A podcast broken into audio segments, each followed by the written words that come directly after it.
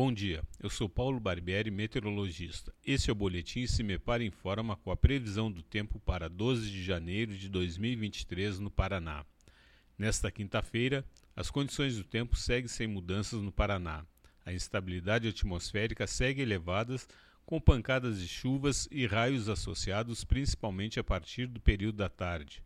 Os maiores acumulados são esperados para as regiões Noroeste, Norte e Leste condição de abafamento persiste especialmente no interior paranaense. A temperatura mínima está prevista na região sul, 14 graus, e a máxima deve ocorrer na região oeste, 33 graus.